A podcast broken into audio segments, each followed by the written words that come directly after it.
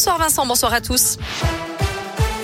À la une ce mardi, plus de 660 000 Ukrainiens ont fui les combats dans leur pays. Dernier décompte de l'ONU aujourd'hui. Sixième jour de guerre en Ukraine. L'offensive russe continue. Elle se poursuivra même jusqu'à ce que tous les objectifs fixés soient atteints, d'après Moscou. C'est ce que dit le ministre russe de la Défense, accusant l'armée ukrainienne d'utiliser les civils comme boucliers humains. Le président ukrainien Volodymyr Zelensky s'est adressé au Parlement européen aujourd'hui en visioconférence. Il réclame une intégration sans délai de son pays à l'UE. L'Europe sera beaucoup plus forte avec l'Ukraine en son sans vous, l'Ukraine sera seule. Prouvez que vous êtes avec nous et que vous n'allez pas nous laisser tomber. Fin de citation.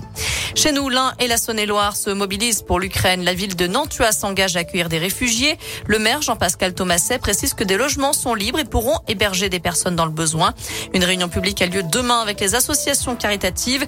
Et puis du côté de Mâcon, un restaurant de la ville lance un appel aux dons sur les réseaux sociaux. Il s'agit du Bergen. Les habitants sont invités à venir déposer des vêtements chauds, des couettes ou encore du linge pour bébé. Toutes les infos sont sur l'appli Radescoop et. Dans l'actu aussi, attention au démarchage abusif. Plusieurs habitants de l'Ain ont récemment fait l'objet de démarchage téléphonique de la part d'une société se présentant comme le service des renseignements du département de l'Ain. Cette société demande des renseignements sur la typologie de votre logement afin de proposer des travaux d'isolation ou des pompes à chaleur. Le département n'est pas à l'origine de ces appels.